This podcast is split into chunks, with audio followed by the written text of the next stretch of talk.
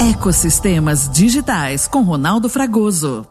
Quando a gente fala de ecossistema tradicional, as pessoas associam aquela coisa de natureza, é, ambiental, eventualmente dos bichos e coisas desse tipo, equilíbrio ambiental, etc, etc. Então, isso também tem uma conotação de ecossistema, aí tem um outro viés, né? Então, quando a gente está falando de ecossistema digital, ele tem uma conotação de como é que você qualifica o ambiente das empresas e como é que você tem, que tipos de tecnologia que você usa e como é que você cria um modelo de governança para esse ecossistema para que ele consiga conviver de forma harmônica, né? Então acho que se a gente pudesse definir um pouco do que é ecossistema digital é onde as empresas e as próprias pessoas conseguem ter um equilíbrio nas vários tipos de soluções tecnológicas que eles precisam usar no dia a dia e que cada vez mais a gente vê a inclusão de novos soluções, sistemas, aplicativos, empresas. Então,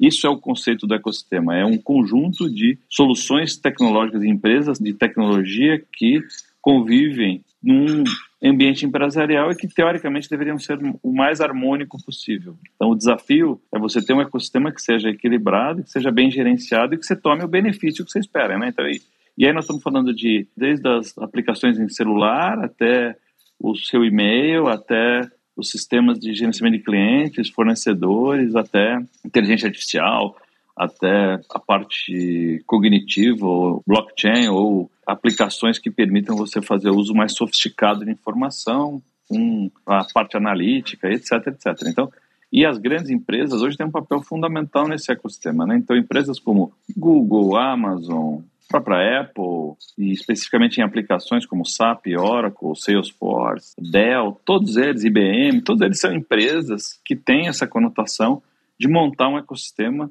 muitas vezes conectando diversas dessas aplicações. Né? Então, por que, que a gente fala hoje que a, as empresas elas estão numa jornada, o journey to cloud? Por que, que você está precisando fazer essa migração para a cloud? Porque dentro do ambiente interno está cada vez mais difícil você poder conectar. Uma coisa é você ter uma aplicação ou ter o seu ambiente de e-mail e com aquela aplicação de um RP qualquer que você pudesse gerenciar internamente.